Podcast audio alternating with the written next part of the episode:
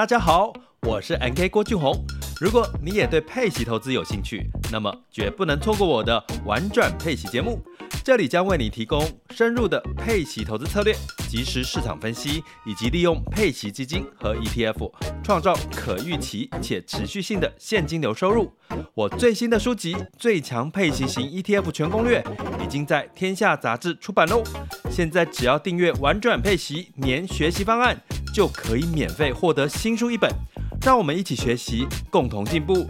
点击叙述栏连接，立即加入，开始你的佩奇投资之旅吧。Hello，我是阅读前哨站的站长瓦基，欢迎收听下一本读什么。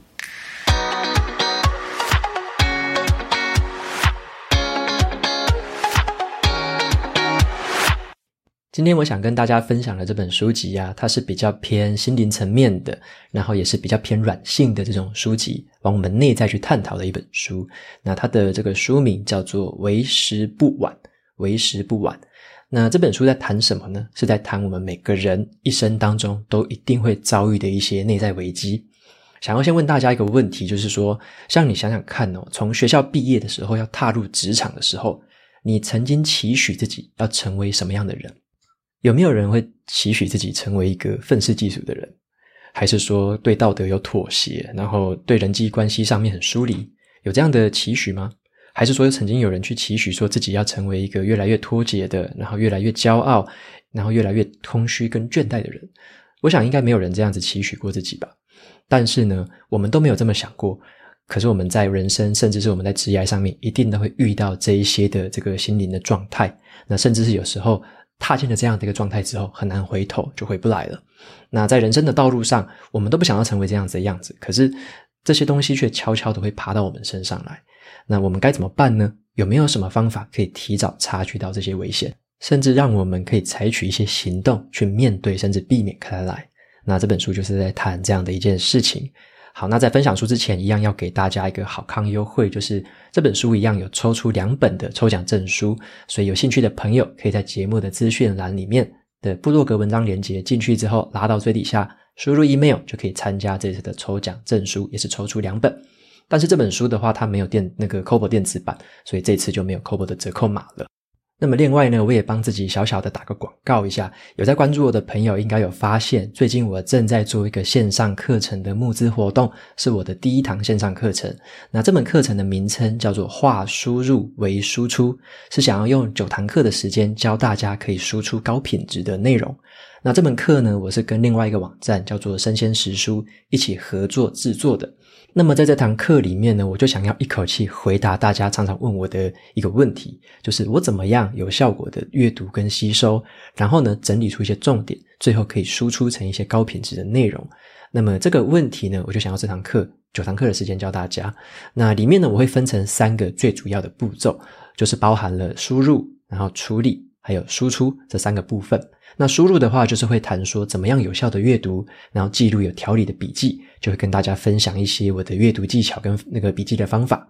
接着第二个部分，我就会谈怎么样去处理，还有整理大量的资讯，并且提炼出精准的这个重点。这边的话，我就会用 Notion 这个 APP 当做例子来示范我怎么样去收集资料，然后整理出自己的这个知识资料库，最后归纳出重点。那么在最后一个部分，就是输出这个重头戏。那输出的话，我就会跟大家示范说，怎么样去融合一些写文章的技巧，转化你的想法成一个很深度的洞见。那么这边的话，我也会示范好几个输出的框架跟模组，以及呢，怎么样高效率的输出。最后，如果你有在经营自媒体的话，我也我会说一下说怎么样做一鱼多吃的这种输出方式，可以让你在制作内容的时候呢，就同时考量到不同平台的特性，然后一鱼多吃，同一个内容可以在不同的平台上面获得发表跟曝光。所以我就想要透过这样子的三个步骤的方法，一条龙的教大家掌握这个输入、处理还有输出的诀窍。那这门课呢，现在正在募资当中，会一直募资到十月十六号为止。那么我也要给大家一个折扣码，就是现在虽然已经有早鸟优惠价格了，但是你如果在结账的时候输入 WAKI 两百，就可以再折抵额外的两百块。那么这门课的募资已经达到最低标了，已经超过最低标，所以说正式会确定开课。那最近我要开始录制这个正式课程的这个内容。如果募资的人数呢持续创新高的话，还会再陆续解锁不同阶段的奖励。所以说，有兴趣的朋友们就非常欢迎你加入这次的课程。有兴趣的话，可以到节目的资讯栏里面找到相关的连接。好，那么接下来呢，就回到今天要介绍的这本书了，叫做《为时不晚》。那这本书的作者呢，是一个加拿大的牧师，他的名字叫做 Carey Nieuwhof。好，Carey Nieuwhof。那 Carrie 呢，他是一个 Podcast 的主持人。他在主持的这个 podcast 主要是访谈各界的这个成功人士，然后呢，去分享出一些可以把人生活得更好的秘诀。那他曾经呢，在这个牧师之前，他当的是一个职业的律师，所以说他出社会的时候是先考到律师执照，然后在律师事务所上班。但是呢，当他当律师当到三十岁的那一年的时候，他突然觉得，诶，奇怪，真的很不对劲。他在职场上看到的，他看到他的老板、他的同事开始表现出的一些这个状态。跟让他给的一个感觉，他觉得说这个职业不是他要的，不是他向往的。他渐渐的察觉到一些危机，但是他同时也听到了就是上帝对他的召唤，所以他毅然决然的，然后就投入了神学院的怀抱，甚至后来当起了真正职业的牧师，然后在一个地方上的小镇当一个教会里面的一个主持人。那现在也渐渐的越来越打开自己的知名度，因为透过 Podcast 越来越来越多的人认识他了。然后呢，在他这个经营教会啊，跟传道的这十几二十年当中，他发现人们总是会遇到一些很常见、很共通的问题。那他就称这东西为七个内在的危机。好的，七个危机分别是什么？分别是愤世嫉俗的一个心态，然后道德上的一个妥协，跟人际之间的疏远跟疏离，还有脱节的一个状态。然后呢，有些人会变得过度的骄傲跟自以为是。再来，可能有些人会过度的这个倦怠，然后身心疲惫，最后是一个对成就感到空虚的状态。那这些情形呢，其实都不是我们所希望我们要成为那样的人。我们根本从出社会，或者说我们在工作的路上，我们都不会希望自己成为那样的人。可是终究会遇到这样的状态。那有些人可能就在这个坎之间过不去，就转换成为了那样子心态，或者是那样子生活方式的一个人。所以作者他命名这个英文书名就蛮有意思的。他的英文书名其实是 Didn't see it coming，就是你没有料到它会发生。Didn't see it coming，每个人都没有料到它会发生，但是它终究是发生了。然后终究每个人都会经历过这样的一个现象。所以说他在这本书里面，他主要想要告诉我们说，这一些内在的危机其实都是有迹可循的。你可以提早的发现跟察觉它，然后去防范于未然，甚至是采取更好的方式去从中复原。那所以说，他在这本书里面，我觉得有一个很重要的关键字叫做自我察觉。哦，自我察觉。那这个就是要去察觉我们所面临到的这样的状态。你察觉到了这样的状态之后，就要提早做出因应跟应对。否则的话呢，如果说你让自己自动导航，那么这种负面的情绪就很容易自然而然的把你吞噬掉。然后让你可能越陷越深，甚至是越走越偏。有时候最差的状况是你可能就回不到原本的正轨上面。所以作者他希望说，透过这样子一个自我觉察的方式，察觉你生活中的一些警讯。那察觉到警讯之后，可以采取一些相对应的行动去处理它，甚至从这一些不好的状态中，渐渐的可以复原回来。所以这本书的话是比较偏软性的这样子一个心灵上面的探讨。那后面的话，它每一章节后面都还会附上一些具体的行动来教你说可以怎么做，然后你可以采取什么样的行动来做应对。好，那以下呢，我就在这集的节目里面主要跟大家分享三个啦，因为书里面讲了七个有点多，那我在这个节目里面就跟大家分享其中我觉得比较有启发性的三个这种内在危机的察觉的方式跟处理的方法。好，那接下来的话，我就先分享第一个。第一个是叫做愤世嫉俗的心态，好，愤世嫉俗的心态，大家有没有想过说，为什么社会上啊，尤其是在网络上面，好像很多那种愤世嫉俗的人，那这样子的情绪有时候其实会渐渐的影响自己，啊，你自己会觉得说，好像世界都对不起自己，然后呢，好像别人做的事情都错了，然后自己是对的。然后你可能做什么事情也无济于事，然后就不想要理了，开始冷漠。所以这样愤世嫉俗的心态其实是很潜藏在我们每个人的心里面。甚至你工作可能工作久了，就会开始遇到这样的状态。久而久之，你如果不去处理它，你可能就变成那样的人。那么作者针对这个状况，他就有说了：愤世嫉俗呢，其实是一种选择。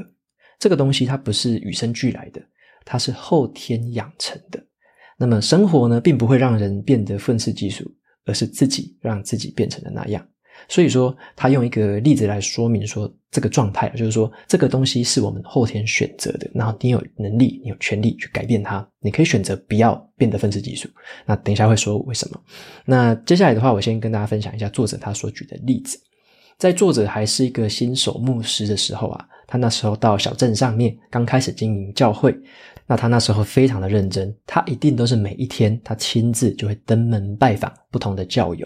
那其中有一对夫妇让他印象非常的深刻，那后来也对他造成很大的影响。那这对夫妇呢，他们本身是一个家庭的状况、财务啊，或者说家庭的亲子关系啊，家庭之间的关系其实不太好的，所以是一个状况蛮多的一个家庭。那这对夫妇呢，其实这个作者他那时候非常尽心尽力的去照顾他们，然后还特别的拨时间，一定会一直去探访他们，然后几乎对他们很多事情就有一点像是有求必应。但是随着这个教会人数的增加，这个夫妇一直持续来的这个要求有点像一个无底洞。那作者也觉得渐渐的有点开始无法负荷。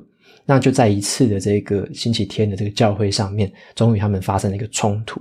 那就是说，这个夫妇他们的小孩子很不乖，在教会上面开始乱跑乱跳，然后大家就很不开心。那作者就希望说，诶，你们不要这样子，就是要控制一下小孩子的这个状态嘛。但是这个夫妇开始突然就很很生气了，他就说，这个地方已经不适合我们了，你已经不再关心我们了，我们要离开这个教会。那当这个作者听到这句话之后，他很傻眼，他说，我已经当牧师这这些年来，我花这么多时间一对一关心的家庭就只有你们。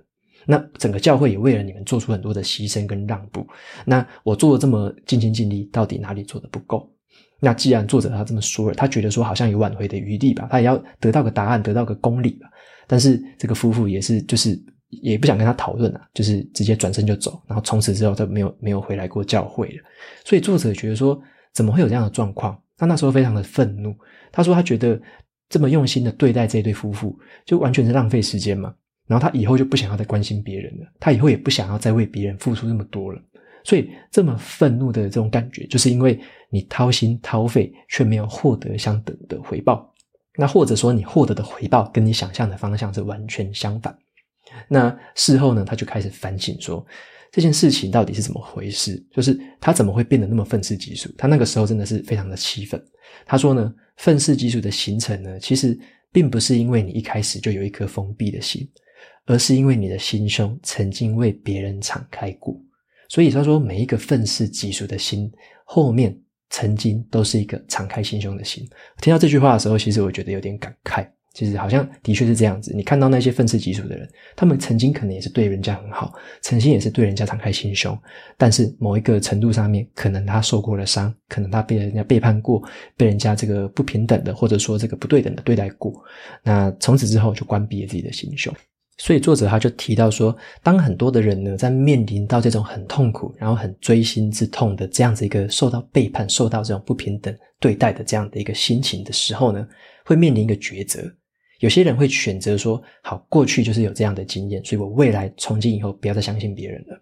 那把过去这种失败跟痛苦的经验投射到未来的状况，他觉得未来一定也会发生，未来一定也会那样，所以从此之后就停止了信任。从从此之后就停止了对人性的盼望。好，那他说，如果你任由这样子一个心态自由发展，会变成什么情形？那最后你就只会走上一个自我封闭的道路。那愤世嫉俗最后就会接管了你整个的心胸。那么你还有什么方法能够化解这样的现象呢？好，那作者他在书里面就提供了两个解方。第一个就是说，你总是要知道说，你必须再次对人性有所盼望。你必须要体认到说，其实呢，各种的背叛跟这种对于心里面的这种创伤哦，可能都是敞开心胸的人必然会遭遇到的状态，这是一定会遭遇的。那唯一的一个方法就是，你要持续抱有相信的力量，对未来再次的敞开心胸，不要直接把过去的失败投射到未来可能会失败，然后你不要让过去的痛苦伤害了你未来可能可以跟其他人建立好的关系的这个璀璨的一个未来。那所以说，这个就是一个你必须再次的盼望，你再次的期待，再次的信任，这个是持续要告诉自己，要很主观的去调整的。否则，如果你让自己自动导航的话，就只会迈向越来越封闭的道路。那第二个建议是，他希望我们可以运用自己的好奇心，这个意思就是说，要保留一些空间去思考，说未来可能会有更多的可能性。你要多问问看两个问句，一个叫做“诶，为什么？”啊，为什么很简单嘛，就是“诶，为什么这件事情会这样？为什么那件事情会这样？”那你多问为什么，这就是比较开放式的问题。那么另外一种问题叫做“为什么不”，就是你可以问说：“诶，为什么我不换一个新做法呢？为什么我不试试看这个新的方法呢？”为什么我不调整自己看看呢？就是你多问这样问题，然后可以让自己保持一个比较开放的心胸，引导自己朝比较开放的这个态度去前进。那多问这些开放式的问题，所以说在这个好奇心的面前呢，这个愤世嫉俗是很难有立足之地的。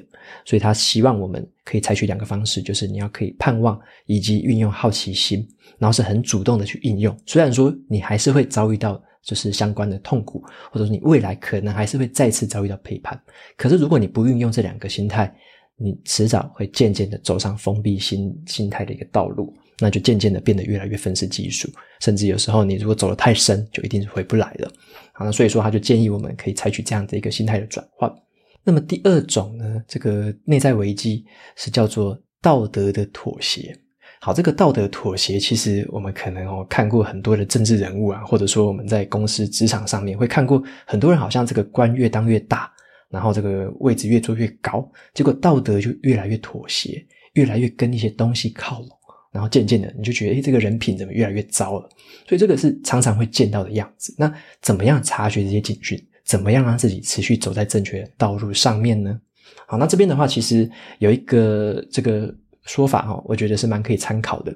就是我之前有读过另外一本叫做《与成功有约》这本很经典的书里面，那那个作者他曾经说过说，他鼓励每个人呢都要去思考说，你自己上你自己的这个丧礼是什么样的情形？当你的人生最后被盖棺论定的时候，别人会怎么评论你？那么作者他就也引用到类似的说法，他说他当牧师其实当了二十多年来了，在道德这件事情上，他其实看了很多。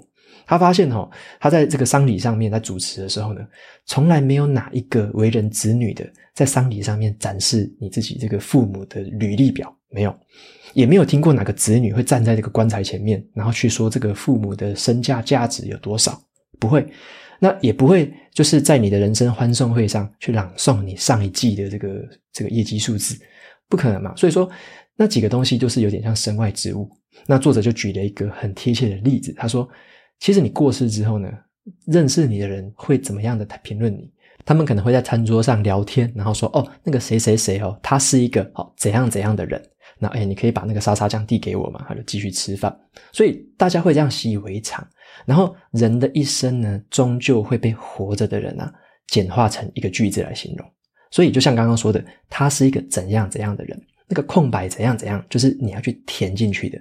一般来说啦。如果说，诶，你希望说自己要被称为一个怎样怎样的人，你可以是，你是一个正直的人，好，你是一个友善的人，那或者是另外一个方面的，会不会有人形容你是一个，诶，虚伪的人？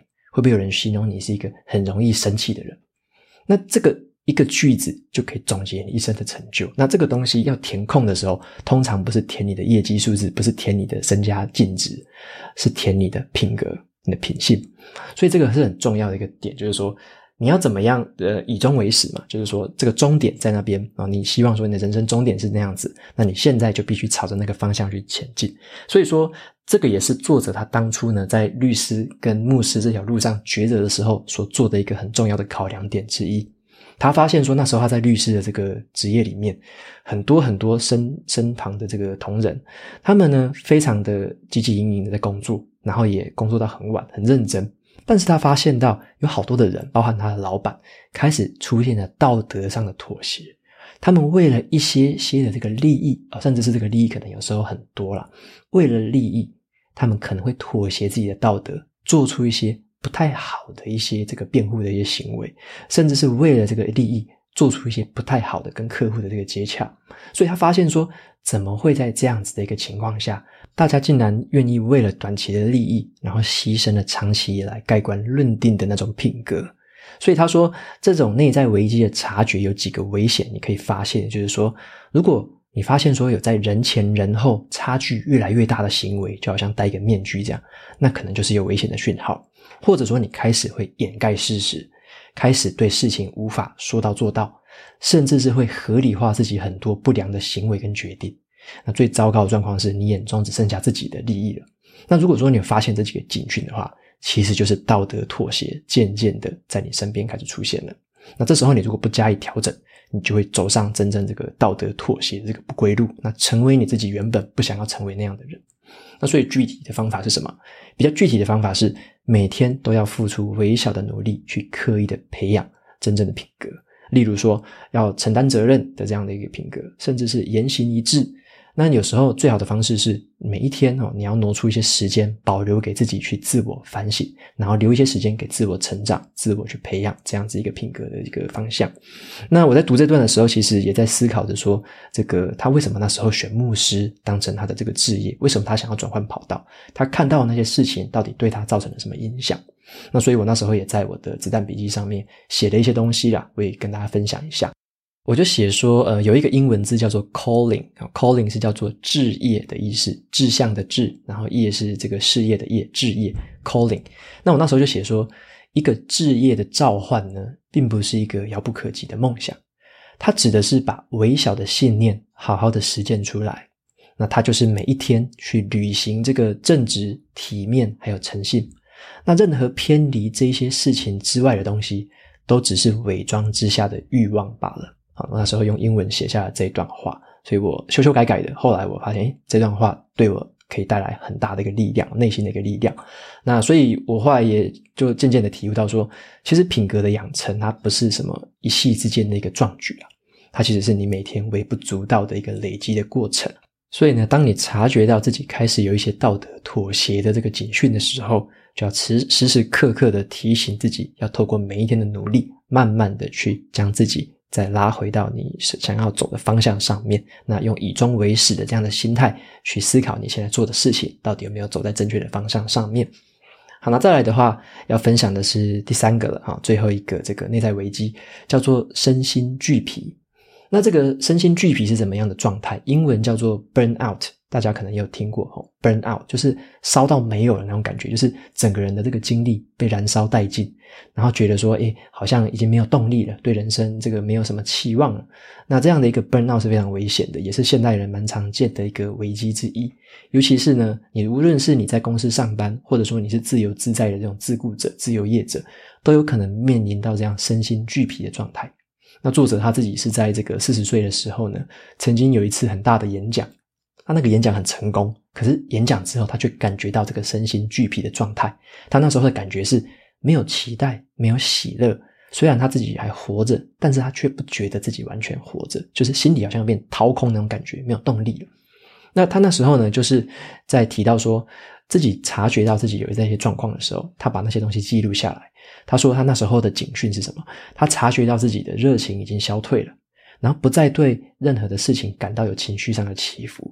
然后因为小事情就会开始抓狂，那甚至是呢，有时候会觉得说这个愤世嫉俗的感觉慢慢的浮现出来，然后也没有办法很正确、很冷静的思考。那甚至有时候会感觉到说自己已经不想再笑了啊，对于事情也没有什么样的感，没有什么样的情感。然后即使是睡觉，好像也没有办法让它重新振作起来。所以说，如果你有面临到这样子的一个状况，你面临到越多的状况，那就越危险的，越接近这种这种过度疲劳的一个这个边缘。所以作者他就提供了大概有几个方法，然后帮助我们去调整自己的步调。那我以下分享几个我觉得比较有用的。那首先呢，就是你如果说有这种倦怠的感觉，不要急着去否认自己的倦怠，不要觉得说自己还是充这个活力充沛，可以一直往前冲。如果你真的有倦怠的感觉，要试着去承认这样的感觉。因为你如果去否认，只会造成这个状态越来越恶化，越来越加速的这样越来越严重。那么比较好的做法呢，就是你可以去告诉别人自己当下的感受，尤其是找一个懂得聆听自己说话的亲友，找他聊聊，然后善用这种人际关系的力量。因为呢，当你已经不再相信自己的时候，你需要的是有人可以来相信你。好，那所以说这个就是把你的感受告诉别人，然后不要不要急着去否认这个状态。那再来的话是你要开始调整你的步调。好，调整步调是什么意思？就是把你的事情放缓，把现在的这个生活步调稍微放放缓一下。像是你请一天的假啊，甚至有时候把手机就关掉吧，然后取消一些会议。那在这个情况下，让自己就是有点后退一步，可以休息一下，放慢自己的步调，去回想一下。你这么忙，这么汲汲营营，这个背后的意义到底是什么？重新理清一下思绪，把自己的方向整理好，再重新出发。好，所以退一步也是非常重要的。那最后一个就是要接受自己的破碎。这边的破碎是什么？就是人生其实在这个我们生活的过程中，其实有高有低嘛，就是你的这个情绪啊，或者你的状态有高有低。尤其在你状况真的比较差的时候，不要去坚持自己一定要保持完美的样子。尤其是呢，有些人可能会太过骄傲了，会觉得说自己一定可以处理完所有的事情，自己一定可以搞定所有的事情。这种就是有点太过骄傲。我们必须要很放下心来来说，我们并不需要坚持完美，我们也不需要坚持事事都一定要完美的达成。那这个情况下，作者他就说，我们必须要体认到一件事情，就是一个人的力量其实是有限度的。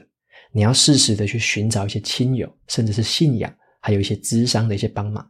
那这个是修修补这种身心疲劳的一个很好的方式，因为呢，你要勇于接受自己的破碎，就是我们是一个不完美的人，我们有缺陷，我们是一个破碎的人，有接受这样破碎的心态，你才能够去意识到自己的能力的尽头在哪里。意识到尽头之后呢，你也才能去找到下一步改善跟超越自我的力量。那么在这本书里面呢，作者也引用了一句我很喜欢的一句话，他说。嗯，有一个神学家啦，他说怎么样去提提升自己的心灵健康呢？他说了一个方法，就只有一个方法而已，你必须要痛下决心，除去生活中的匆忙。他就一直讲这句话，你必须痛下决心，除去生活中的匆忙。如果你现在觉得自己真的是忙碌忙到不行了，那。千万不要继续忙下去，因为你继续忙下去，一定是一个无头苍蝇，你可能会越走越偏，甚至是你不知道什么时候才可以把自己拉回来。所以，如果你忙到不行的时候，你必须还是要找一些方法，像刚刚提到的几个方法，来让自己把步调真的缓下来、慢下来，重新的去思考。那有必要的话，你如果发现那一些过度疲劳的前兆，一定要去采取这样放慢步调，寻求一些人际上面的协助，不要着急，但是你也不要说你容忍它太久。好，你他该多久就多久这样子。那所以说，放慢步调呢，跟调整好的步调，你才能走得更远更久。好，这边就是作者告诉我们处理这个内在危机的方式。那以上呢，就是这三个，就是包含了这个愤世嫉俗的态度，怎么样去察觉它，怎么样处理它。再来就是道德妥协，好，你要怎么样察觉自己开始道德妥协了，怎么样去导正方向。最后是身心俱疲，什么样的情况叫做身心俱疲？那你可以有什么方法来去面对它？那所以说，以上呢就是简单分享几个。书里面的话，总共提到了七个啊，七个其实都是我们可能一生中一定都会遇到的，甚至你现在可能正在遭遇其中的某一些。那里面的话，作者就会有提了一些蛮好的方式去教我们怎么应对。那这个书本它的作者他虽然是一个牧师，可是呢，书里面他用的这个上帝跟圣经的这个篇幅算是非常的少，大部分都是很白话的一个内容。所以这本书的话，就是那些比较偏信仰的部分，我觉得有点画龙点睛。作者大部分都是在一个章节的尾声，他才会引用一些比较偏信仰的部分，然后去加深我们对于这件事情的认识，然后呢，给予自己一些心灵上面的一些力量。所以我觉得这这本书里面这个宗教的部分的色彩稍微比较弱一些，然后呢，是比较偏实际的心灵跟应用的部分是比较多，所以也蛮推荐给大家可以参考看看的。那最后的话，也想要引用一句话，我之前有记录下来的。这句话呢，是这个有一个专家，他专门在帮人家克服恐惧哦。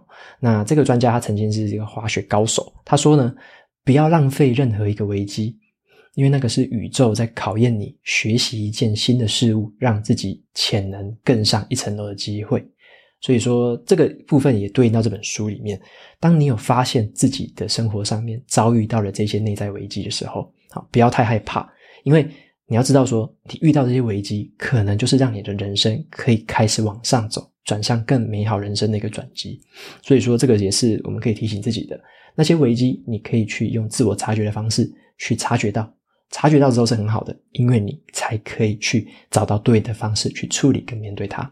好，那所以说，以上就是今天这本书为时不晚，好，提供给大家。如果你有遭遇任何一个这个内在危机的这个问题，或者说正身处其中，好，这本书可能是一个还不错的一个方向，可以让你参考一下。好，那以上就是这本书的一个介绍。最后一样念一下 Apple Podcast 上面的留言，这位听众的名字叫做零零七一。好，他留言的内容是最爱的频道。我是一个有两个幼儿的妈妈，那感谢瓦基。这么用心整理这么多的阅读心得，那让家有幼儿的这个忙碌爸妈还能透过 Podcast 享受阅读的乐趣。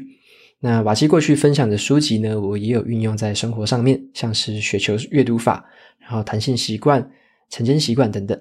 不过呢，家有幼儿，可是这个可以运用的时间会随着孩子的需求而变得支离破碎。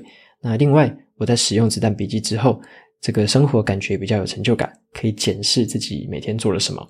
不过无形当中也给了自己很多的压力啊，直到最近有压力的事件才整个崩溃。那想要问瓦基是如何平衡效能与身心的健康，尤其在生活中需要时常花时间回应幼儿的这个状况下。那非常感谢玲玲的留言哦。那他有提到说关于这个平衡效能跟身心健康的这个问题，那我觉得。已经有一个很好的起点呢，就是你有开始做子弹笔记，开始记录生活的这个习惯。那我自己曾经的经验是说，当我之前曾经开始记录生活习惯的时候，会发现说我常常给自己设定的目标有点太高了。一开始就觉得说很理想主义、很完美，然后都设定很高的目标。后来发现其实没有办法达成这么多或达成这么好，那我就会开始渐渐的把自己的目标有部分就会开始降低，因为你有记录之后，你可以回顾，然后开始去降低一些到合理的程度。那甚至是有一些做出一些取舍，把一些目标降得更低，但某一些目标可以提高。所以这个是必须要持续的记录，持之以恒，才有办法去把这样的记录之后回顾之后来做一些调整。所以说，我觉得你已经有一个很好的开始了。尤其是当你把自己当天的一些状态啊、心态，或者说你的想法，陆续的记录下来之后，再回顾的时候，都可以一个很好的应用。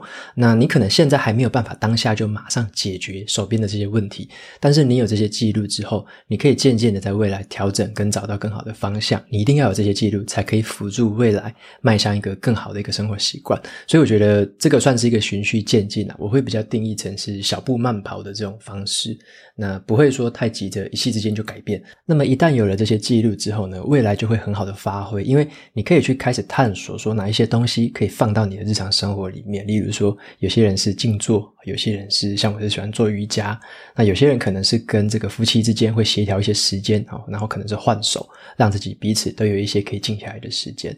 所以有很多。不同的方式，那因为你有记录下来你自己每一天的心情跟生活的方式跟步调，那你就可以依据这些记录，找到那一些适合你的方法的时候，再套用进来，再试试看。所以我觉得有这样的记录是非常好的一个事情。当你以后面对到新的建议啊，或者说新的一些方法的时候，你可以采取下来，然后就不会太囫囵吞枣，因为你会有所依据。你可能套用了之后，会再记录自己到底适不适合这个。那不适合的话，再换一个。所以这个可能也不是短时间内可以解决，那可能也不是我说两三个建议就可以解决的。这个是你已经有一个很好的开始了，从记录上面慢慢的开始去再尝试一些新的做法，那听取一些不同的建议，调整成最适合自己的模式。那也祝福你可以找到一个自己喜欢的生活方式。那么最后，你还有提到关于育儿方面的，就是怎么样回应小孩子啊的方面的一些建议。我可能没有办法给你太专业的建议，因为我自己是没有小孩子的，所以我就不敢在这边大放厥词。但是我相信啊，你有这样的记录的方式，有这样渐进的调整，收取回馈，慢慢的去调整自己喜欢的方式的话，那我相信你一定可以找到最适合自己的模式的。好，那就给予你最好的祝福喽。好，那节目到这边就进到了尾声。好，如果你喜欢今天的内容，欢迎订阅下一本读什么，然后也在 Apple Podcast 上面留下五星评论，推荐给其他的听众。你也可以用行动支持我，一次性的或每个月赞助这个频道持续运作，在 Show Notes 里面都可以找到相关的连结。那我每周呢也会在阅读前哨站的部落格分享一篇读书心得，喜欢文字版的朋友们不要忘了去订阅电子报。那下一本读什么？我们下次见喽，拜拜。